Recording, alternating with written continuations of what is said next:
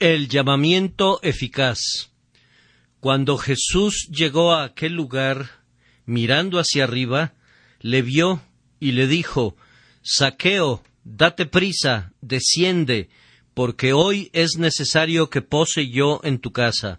Lucas 19, 5.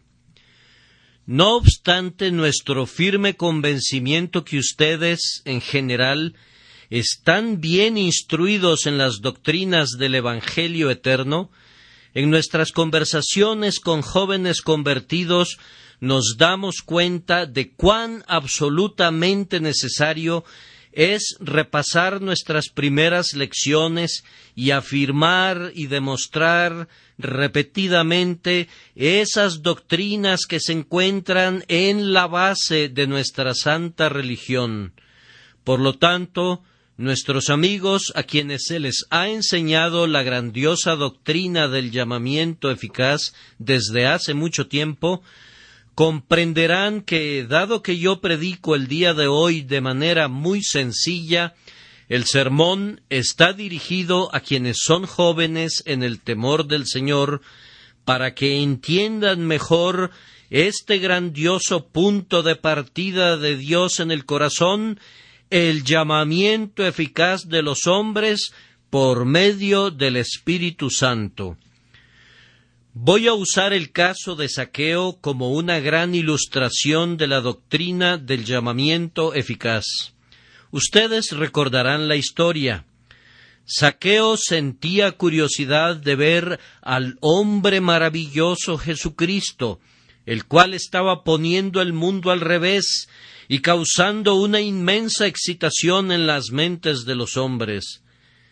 Algunas veces nos parece que la curiosidad no es buena, y afirmamos que es pecado venir a la casa de Dios motivados por la curiosidad.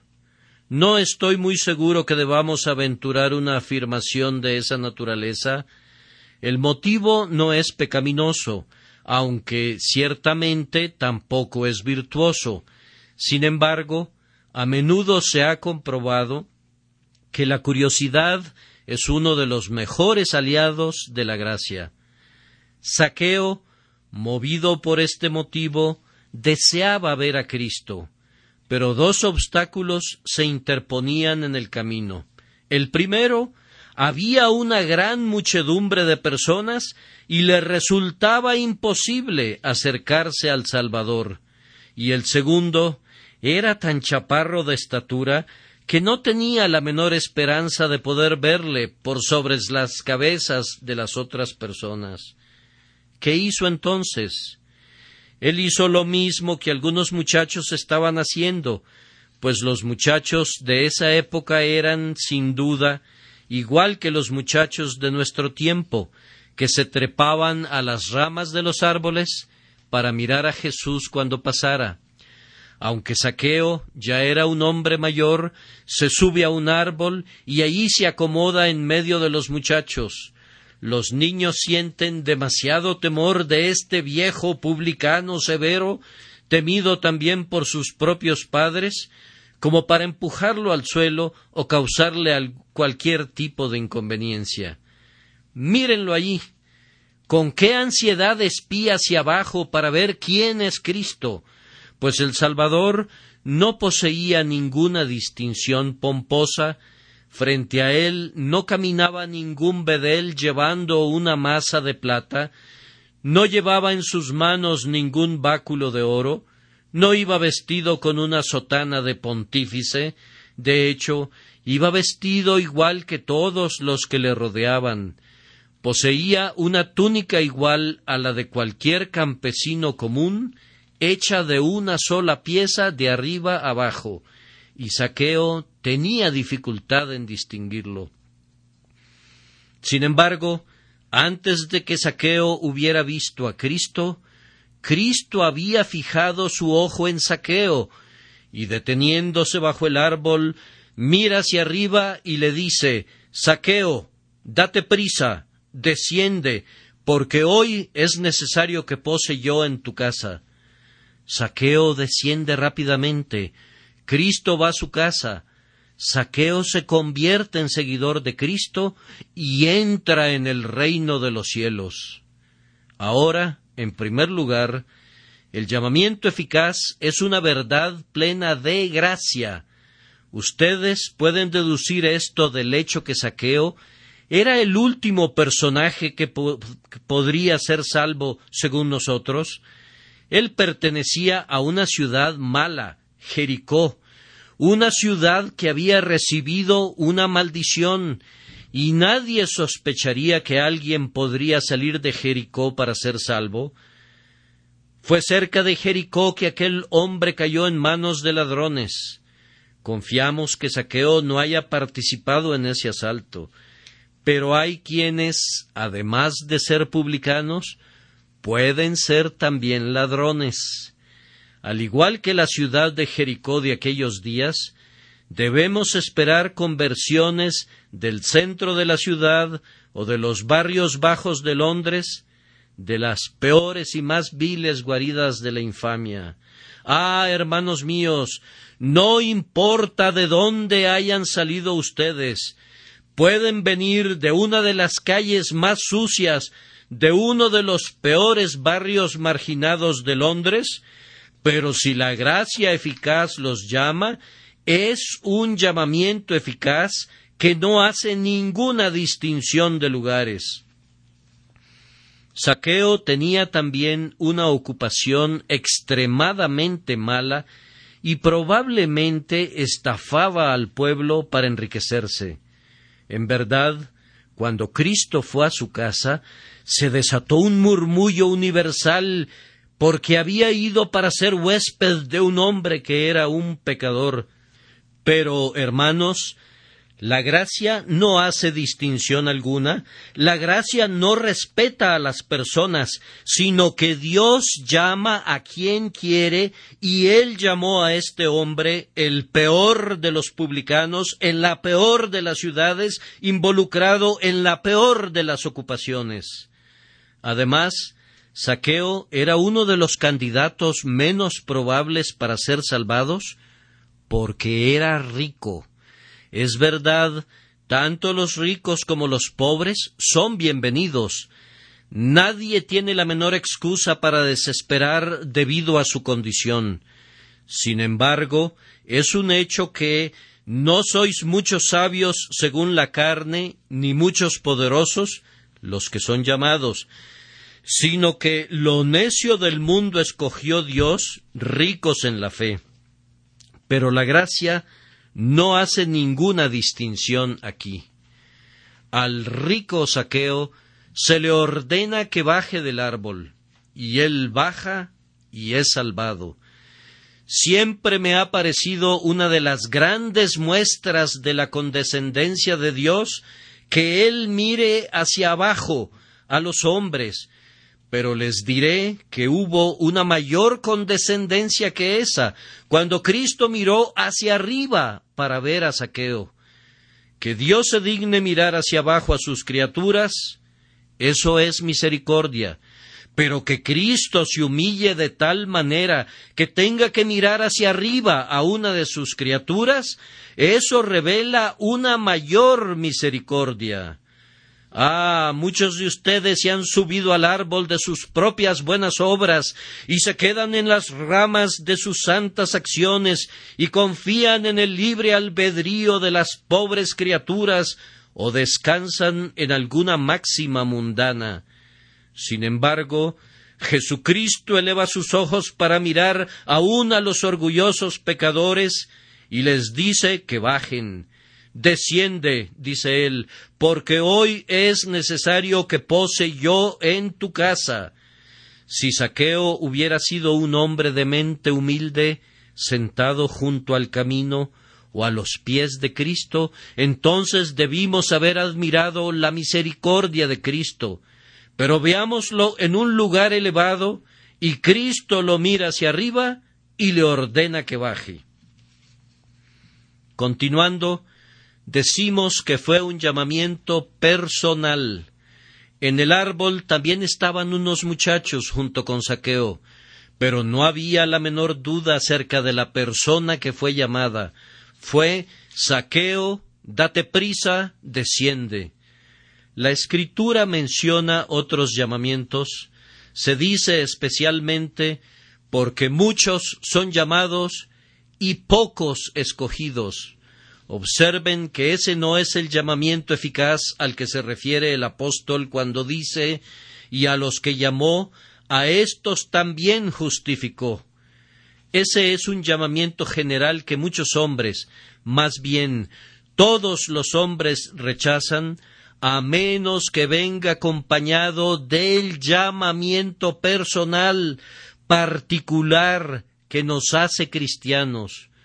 Ustedes mismos pueden dar testimonio que fue el llamamiento personal el que los trajo al Salvador. Quizá fue algún sermón el que los condujo a sentir que ustedes eran, sin duda, una de las personas para quien iba dirigido. El texto tal vez fue Tú eres Dios que me ve, y el ministro puso un énfasis especial en la palabra me de tal forma que tú pensaste que el ojo de Dios estaba puesto sobre ti, y antes de que terminara el sermón, pensaste que viste a Dios abriendo los libros para condenarte a ti, y tu corazón susurró ¿Se ocultará alguno, dice Jehová, en escondrijos que yo no lo vea? Quizás estaba subido en una ventana o de pie junto a la muchedumbre en el pasillo, pero tuviste la sólida convicción que el sermón fue predicado para ti y para nadie más. Dios no llama a su pueblo en multitudes, sino de uno en uno. Jesús le dijo, María, volviéndose ella, le dijo, Raboni, que quiere decir maestro. Jesús ve a Pedro y a Juan pescando en el lago y les dice, Venid en pos de mí contempla a Mateo sentado al banco de los tributos públicos y él le dice Levántate y sígueme. Y Mateo así lo hizo. Cuando el Espíritu Santo viene a algún hombre, la flecha de Dios penetra en su corazón. No solamente pasa rozando su casco, o deja una pequeña seña en su armadura, sino que penetra por entre las junturas de su arnés y llega hasta lo más profundo del alma. ¿Han sentido, amigos queridos, ese llamamiento personal? ¿Recuerdan cuando una voz les dijo Levántate, te llama? ¿Pueden recordar cuando hace algún tiempo ustedes dijeron Señor mío, y Dios mío. Cuando ustedes sabían que el Espíritu estaba obrando en ustedes y ustedes dijeron, Señor, vengo a ti, pues sé que tú me llamas, yo podría llamar a ustedes por toda una eternidad sin ningún resultado, pero si Dios llama a alguien, habrá más eficacia por medio de su llamamiento personal a una persona que mi llamamiento general a una multitud. En tercer lugar, es un llamamiento apremiante. Saqueo, date prisa. El pecador, cuando es llamado mediante un ministerio ordinario, replica mañana. Escucha un sermón poderoso y dice voy a volverme a Dios en tal día. Las lágrimas ruedan por sus mejillas, pero Él las limpia. Alguna bondad aparece, pero como la nube matutina, es disipada por el sol de la tentación. Dice, yo prometo solemnemente convertirme en un hombre reformado desde este momento. Después de gozar una vez más de mi amado pecado, voy a renunciar a mis deseos y voy a decidirme por Dios. Ah, eso es solamente el llamamiento de un ministro y no sirve para nada. Dicen que el camino al infierno está pavimentado con buenas intenciones. Estas buenas intenciones son engendradas por llamamientos generales. El camino a la perdición está lleno de ramas de árboles sobre las que estaban sentados los hombres, pues a menudo las arrancan las ramas de los árboles pero ellos no caen juntamente con las ramas. La paja colocada ante la puerta de un enfermo amortigua el ruido de las ruedas de los carruajes. Así también hay algunos que llenan su camino de promesas de arrepentimiento y así avanzan más fácilmente y sin ruido a la perdición.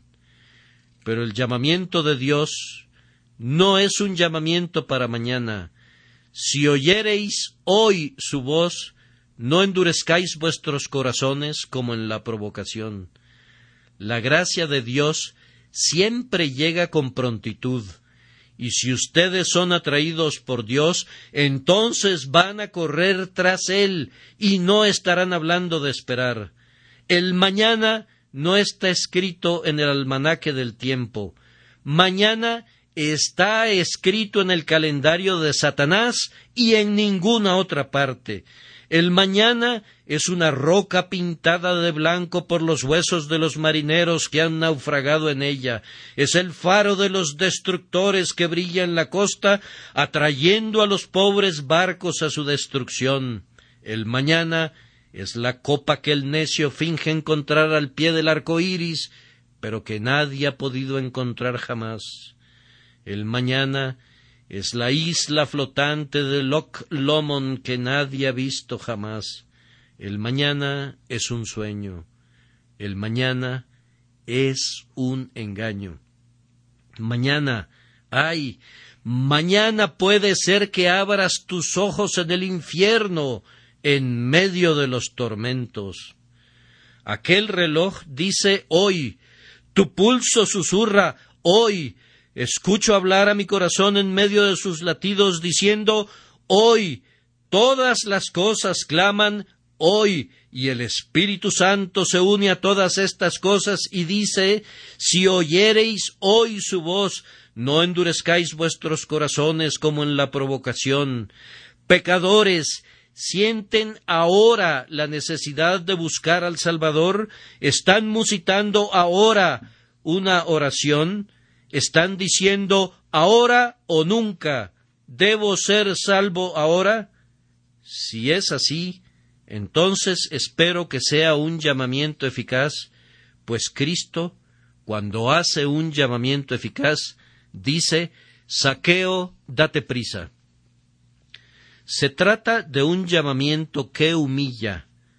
Saqueo, date prisa, desciende. Muchas veces los ministros han hecho llamamientos al arrepentimiento a los hombres con un llamado que los ha hecho orgullosos, que los ha enaltecido en su propia estima, que los ha conducido a decir puedo volverme a Dios cuando yo quiera y puedo hacerlo sin la influencia del Espíritu Santo. Han sido llamados a subir y no a bajar, Dios siempre humilla a un pecador. ¿Acaso no puedo yo recordar cuando Dios me dijo que bajara? Uno de los primeros pasos que tuve que dar fue bajar inmediatamente de mis propias obras. Y oh, qué tremenda caída fue esa. Luego descansé sobre mi propia suficiencia y Cristo dijo Desciende, te he derribado de tus buenas obras y ahora te derribo de tu propia suficiencia. Tuve otra caída y estaba seguro de haber tocado fondo, pero Cristo dijo todavía desciende y me hizo bajar aún más.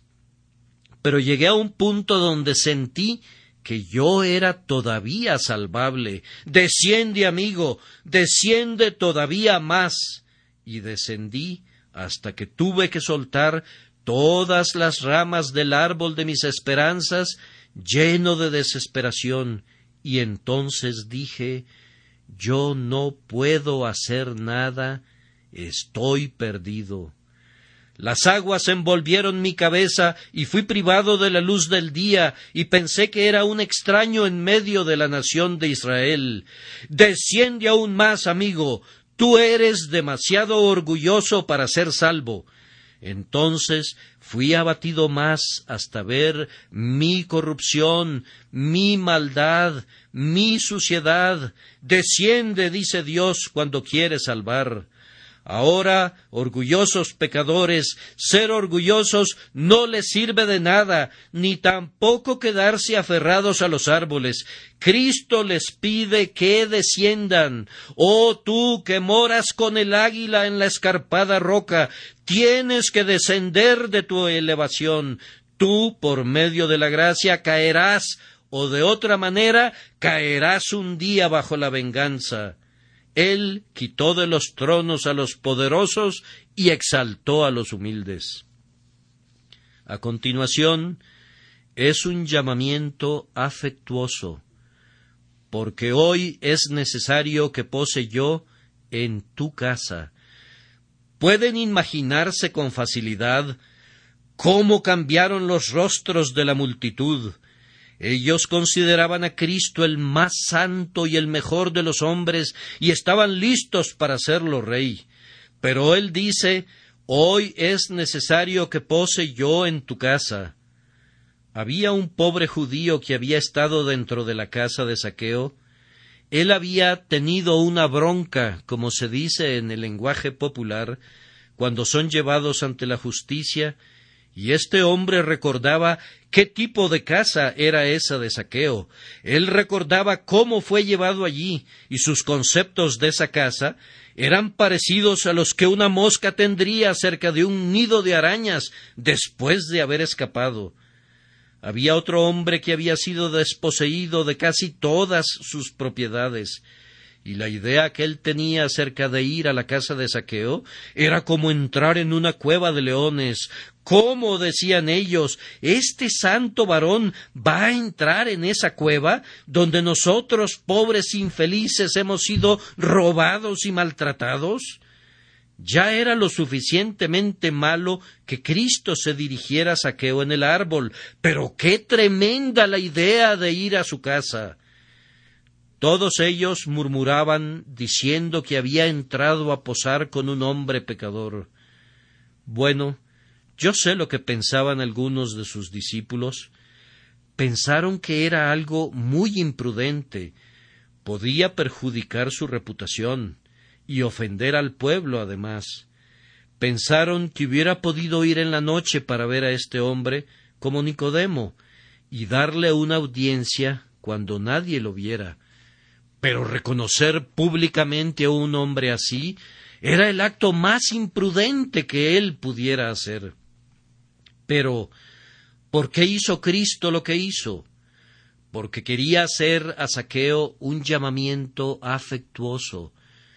No voy a ir para quedarme en la entrada de tu casa o mirar al interior a través de la ventana, sino que voy a entrar en tu casa esa misma casa donde el llanto de las viudas ha llegado a tus oídos sin que tú lo oyeras. Voy a ir a tu sala donde el lamento de los huérfanos no ha logrado moverte a compasión.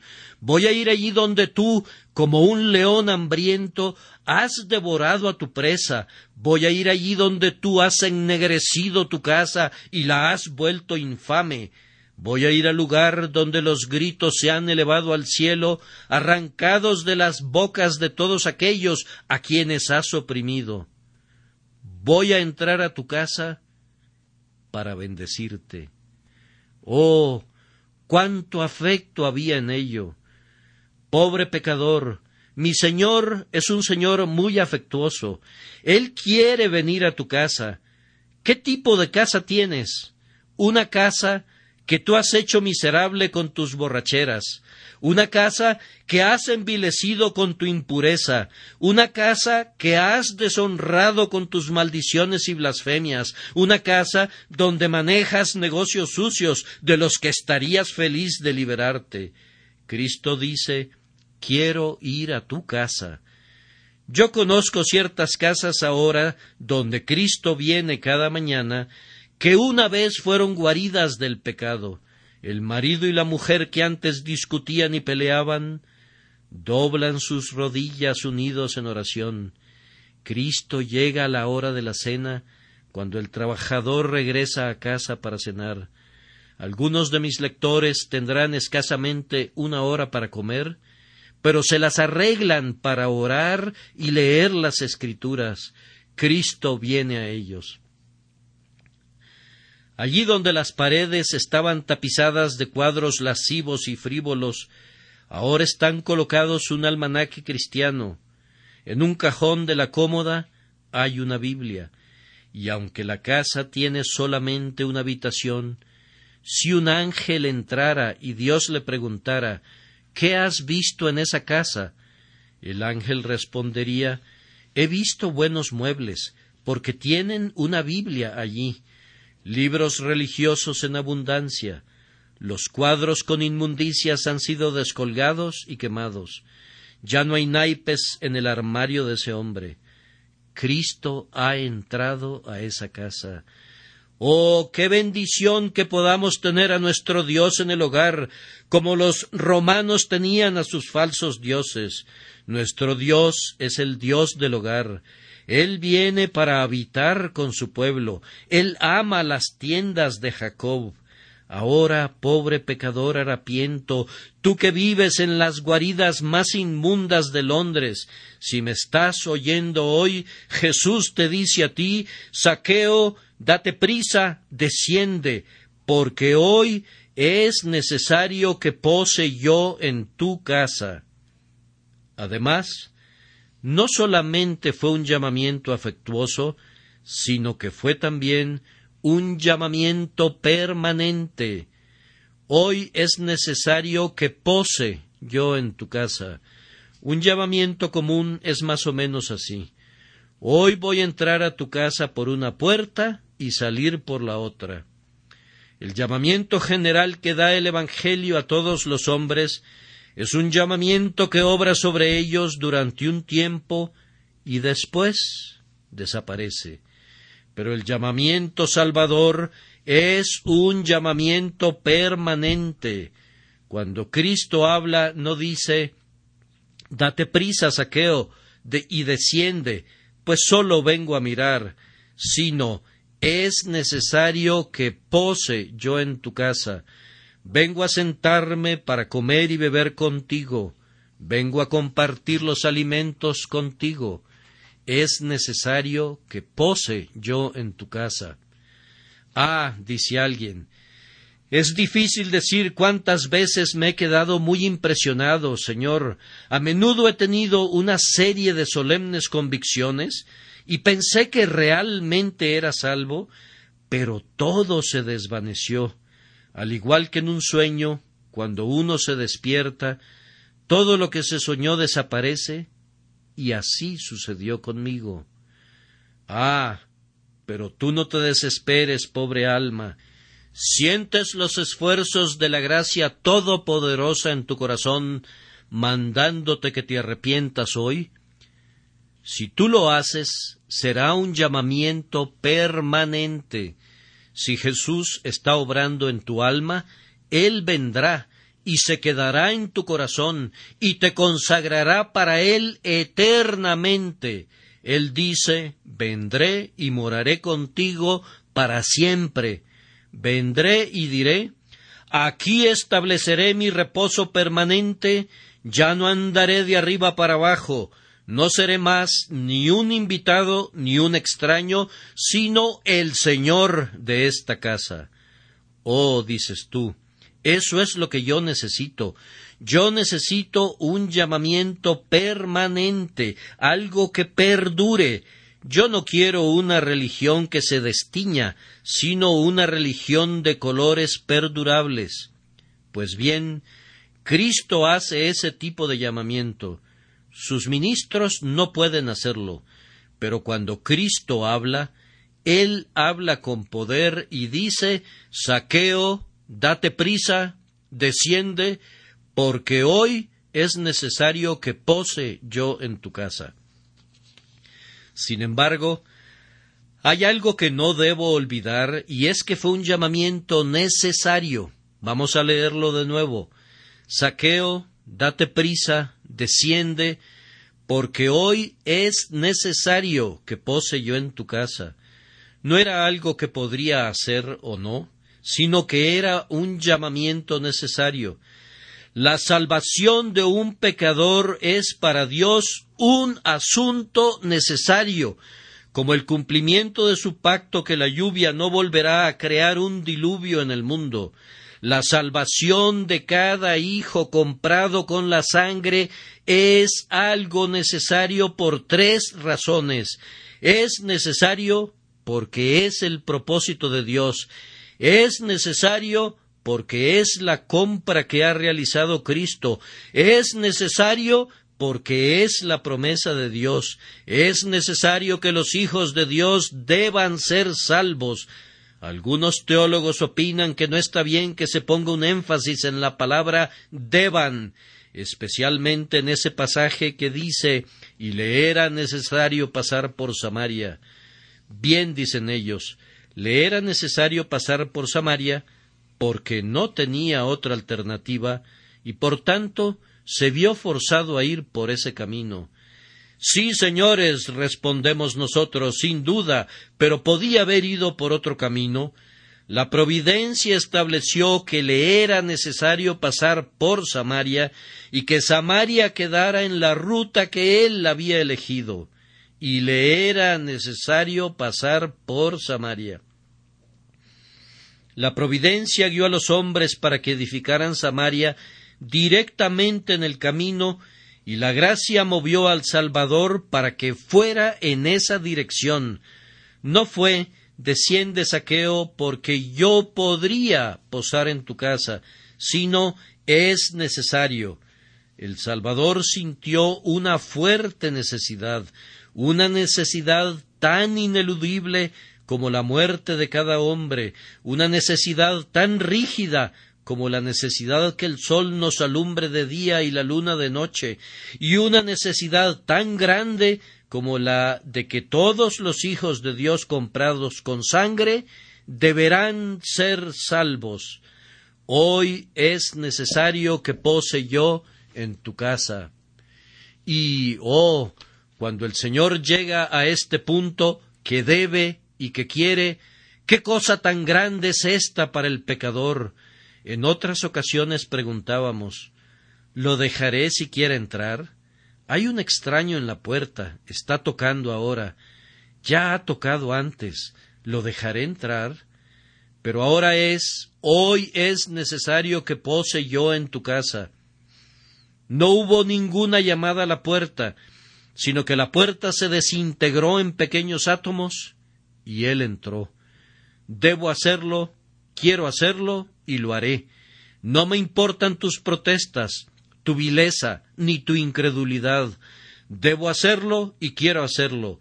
Es necesario que pose yo en tu casa. Ah, dice alguien, yo no creo que Dios me lleve a creer como crees tú, o a hacerme cristiano alguna vez. Ah, pero si sólo dice hoy es necesario que pose yo en tu casa, no podrás presentar ninguna resistencia. Algunos de ustedes despreciarían la sola idea de convertirse en religiosos hipócritas. ¿Cómo, señor? ¿Acaso usted supone que yo pueda convertirme en uno de sus correligionarios? No, amigo mío, no lo supongo. Lo sé con toda certeza. Si Dios dice debo hacerlo, no podrá haber ninguna oposición. Cuando Él diga debo, así se hará. Les voy a contar una anécdota para demostrarles esto. Un padre estaba a punto de enviar a su hijo a la universidad, pero como conocía la influencia a la que estaría expuesto, tenía una profunda y ansiosa preocupación por el bienestar espiritual y eterno de su hijo favorito temiendo que los principios de la fe cristiana que el padre se había esforzado por inculcar en la mente de su hijo fueran rudamente atacados, pero también confiando en la eficacia de esa palabra que es viva y poderosa, le compró, sin que el hijo supiera, un elegante volumen de la Biblia y la colocó en el fondo de su baúl. El joven comenzó su carrera universitaria las bases de una piadosa educación pronto fueron socavadas y el joven pasó de la especulación a las dudas y de las dudas pasó a negar la realidad de la religión. después de convertirse, en su propia estimación, en más sabio que su padre, descubrió un día con gran sorpresa e indignación, mientras escarbaba en su baúl, el depósito sagrado. Lo sacó, y mientras deliberaba acerca de qué haría con el libro, determinó que lo usaría como papel de desecho con el que limpiaría su rastrillo al afeitarse. De acuerdo con esto, cada vez que iba a rasurarse, arrancaba una página o dos del santo libro y las usaba hasta que casi medio libro ya había sido destruido. Pero mientras llevaba a cabo este ultraje en contra del sagrado libro, se fijaba en algún texto de vez en cuando que penetraba como la aguda punta de una flecha en su corazón. Al cabo de un tiempo, escuchó un sermón que le reveló su propio carácter y cómo se encontraba bajo la ira de Dios, y se grabó en su mente la impresión que él había recibido de la última página arrancada al bendito, aunque insultado, volumen. Si hubiera tenido mundos a su disposición, los habría dado todos gustosamente, si eso le hubiera servido para deshacer lo que había hecho. Finalmente encontró el perdón a los pies de la cruz. Las hojas que había arrancado al volumen sagrado trajeron salvación a su alma, pues esas hojas lo habían guiado a descansar en la misericordia de Dios que es suficiente para el primero de los pecadores. Les digo que no hay un réprobo caminando por las calles y contaminando el aire con sus blasfemias, no hay ninguna criatura tan depravada como para estar muy cerca de ser tan mala como el propio Satanás, si es hijo de vida, que no pueda ser alcanzado por la misericordia. Y si Dios dice hoy es necesario que pose yo en tu casa, entonces ciertamente lo hará.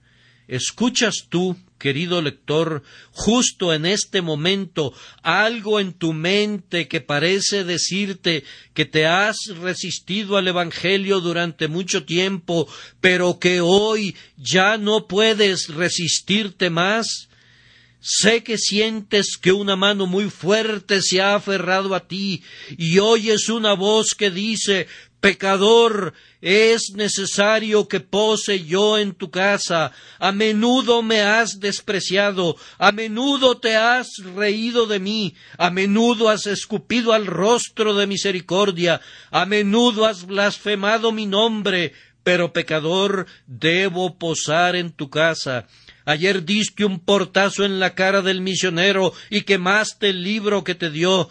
Te reíste del ministro, has maldecido la casa de Dios, has profanado el día domingo. Pero, pecador, yo debo posar en tu casa y lo haré. ¿Cómo, Señor? respondes, posar en mi casa, pero si está toda cubierta de iniquidad, posar en mi casa, ¿No te sorprende esto, pobre pecador tembloroso, tú que pensabas que el día de la misericordia ya había pasado y que la campana de la destrucción ya había tañido en los funerales de tu muerte? Oh, ¿no te sorprende esto, que Cristo no sólo te está pidiendo que vengas a Él, sino que Él mismo se ha invitado a tu mesa, y más aún, cuando tú quisieras rechazarlo, amablemente dice es necesario, tengo que entrar. Piensa solamente en Cristo, caminando tras un pecador, clamando tras él, rogándole al pecador que le permita salvarlo, y eso es exactamente lo que hace Jesús con sus elegidos. El pecador huye de él, pero la gracia inmerecida lo persigue, diciendo Pecador, ven a Cristo, y si nuestros corazones están cerrados, Cristo pone su mano en la puerta, y si no lo recibimos, sino que lo rechazamos con frialdad, Él dice es necesario, debo entrar. Él llora sobre nosotros hasta que sus lágrimas nos ganan. Él clama tras nosotros hasta que su voz prevalece. y finalmente, en la hora que Él ha determinado, entra en nuestro corazón y allí mora. Es necesario que pose yo en tu casa, dijo Jesús. Y ahora, por último, este llamamiento fue uno eficaz, pues vemos los frutos que produjo. La puerta de saqueo fue abierta, su mesa fue servida, su corazón ya era generoso, sus manos fueron lavadas, su conciencia fue aliviada, su alma estaba gozosa. He aquí, Señor, dice él, la mitad de mis bienes doy a los pobres, porque me atrevo a decir que la mitad de lo que tengo se lo he robado a los pobres, y ahora lo devuelvo, y si en algo he defraudado a alguno, lo devuelvo cuadruplicado. Y Saqueo se despoja de otra parte de sus bienes. Ah, Saqueo, tú te irás a la cama esta noche siendo muchísimo más pobre de como te levantaste esta mañana, pero también infinitamente más rico. Pobre, muy pobre, en bienes de este mundo, comparado a lo que tenías cuando te subiste a ese sicómoro, pero más rico, infinitamente más rico en tesoros celestiales. Pecador, en esto sabremos si Dios te llama. Si Él llama, será un llamamiento eficaz, no un llamamiento que tú escuchas y que luego olvidas, sino que es un llamamiento que produce buenas obras. Si Dios te ha llamado hoy, caerá al suelo tu copa de borracho y se elevarán tus oraciones. Si Dios te ha llamado el día de hoy, todas las cortinas de tu tienda estarán corridas y pondrás un letrero que diga Esta casa está cerrada los domingos y nunca volverá a estar abierta en día domingo. Mañana habrá tales o cuales diversiones mundanas, pero si Dios te ha llamado, no irás. Y si has robado a alguien, ¿y quién sabe si no hay un ladrón entre mis oyentes? Si Dios te llama, restituirás lo robado, lo abandonarás todo para poder seguir a Dios con todo tu corazón. No creemos que un hombre se haya convertido a menos que renuncie a los errores de sus caminos, a menos que, de manera práctica, llegue al conocimiento que el propio Cristo es Señor de su conciencia y que su ley es su delicia. Saqueo, date prisa, desciende, porque hoy es necesario que pose yo en tu casa. Y Saqueo descendió a prisa y lo recibió lleno de gozo. Entonces Saqueo, puesto en pie, dijo al Señor He aquí, Señor, la mitad de mis bienes doy a los pobres, y si en algo he defraudado a alguno, se lo devuelvo cuadruplicado. Jesús le dijo Hoy ha venido la salvación a esta casa, por cuanto él también es hijo de Abraham, porque el Hijo del hombre vino a buscar y a salvar lo que se había perdido. Ahora, una o dos lecciones. Una lección para el orgulloso. Desciendan, corazones orgullosos, desciendan. La misericordia corre en los valles, pero no sube a los picos de las montañas. Desciendan, desciendan espíritus altivos, porque derribó a los que moraban en lugar sublime, humilló a la ciudad exaltada, la humilló hasta la tierra, la derribó hasta el polvo, y luego la construye otra vez. Además, una lección para ti, pobre alma desesperada, me da gusto verte en la casa de Dios el día de hoy. Es una buena señal. No me importa para qué viniste. Oíste que hay un tipo extraño que predica aquí, tal vez. No te preocupes por eso. Tú eres tan extraño como él. Es necesario que haya hombres extraños para que puedan reunir a otros hombres extraños. Ahora yo tengo una muchedumbre de personas congregadas aquí, y si me permiten usar una figura de lenguaje, Yo podría compararlos a un gran montón de cenizas entremezcladas con limaduras de acero. Pero si mi sermón tiene el apoyo de la gracia divina, servirá como un tipo de imán. No atraerá a las cenizas, ellas se quedarán donde están, pero tendrá la capacidad de atraer a las limaduras de acero. Tengo allí a un saqueo, allá arriba está una María, y a un Juan allá abajo, a Sara, o a Guillermo, o a Tomás. Allí están los elegidos de Dios, las limaduras de acero en medio de la congregación de cenizas, y mi Evangelio, el Evangelio del Dios bendito, como un grandioso imán, los extrae de las cenizas. Allí vienen, allí vienen. ¿Por qué? porque existió un poder magnético entre el Evangelio y sus corazones. Ah, pobre pecador, ven a Jesús, cree en su amor, confía en su misericordia. Si tú tienes el deseo de venir, si te estás abriendo paso entre las cenizas para ir a Cristo, entonces es porque Cristo te está llamando. Oh, todos ustedes que se reconocen pecadores, hombre, mujer o niño, sí, ustedes pequeñitos, porque Dios me ha dado a muchos de ustedes para que sean mi recompensa, se sienten ustedes pecadores, entonces crean en Jesús y serán salvos. Tú has venido aquí por pura curiosidad, muchos de ustedes, Oh, que ustedes sean encontrados y salvados. Me preocupo por ustedes para que no se hundan en el fuego del infierno.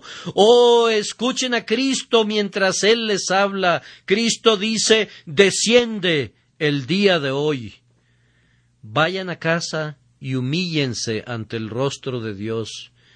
Vayan y confiesen sus iniquidades con las que han pecado contra Él Vayan a casa y díganle a él que están en la miseria y en la ruina, sin su gracia soberana, y luego mírenlo a él, pues tengan la certeza que él los miró primero a ustedes.